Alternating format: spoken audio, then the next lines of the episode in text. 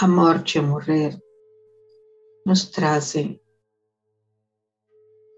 muito sofrimento. Então, evitamos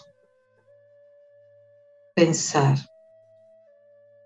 deixamos para depois, mas não sabemos quando ela chegará.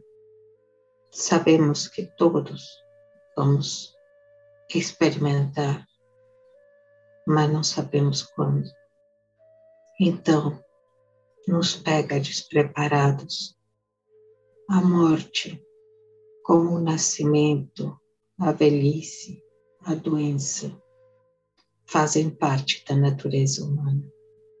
E devemos nos preparar através da meditação, através do zazen, para que quando esses eventos aconteçam, não sejamos pegos de surpresa e possamos aproveitar, aprender, despertar com esse momento.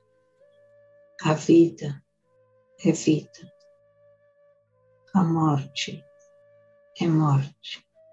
Na vida não há morte, na morte não há vida porém fazem parte de um ciclo constante que somente escapamos com o despertar.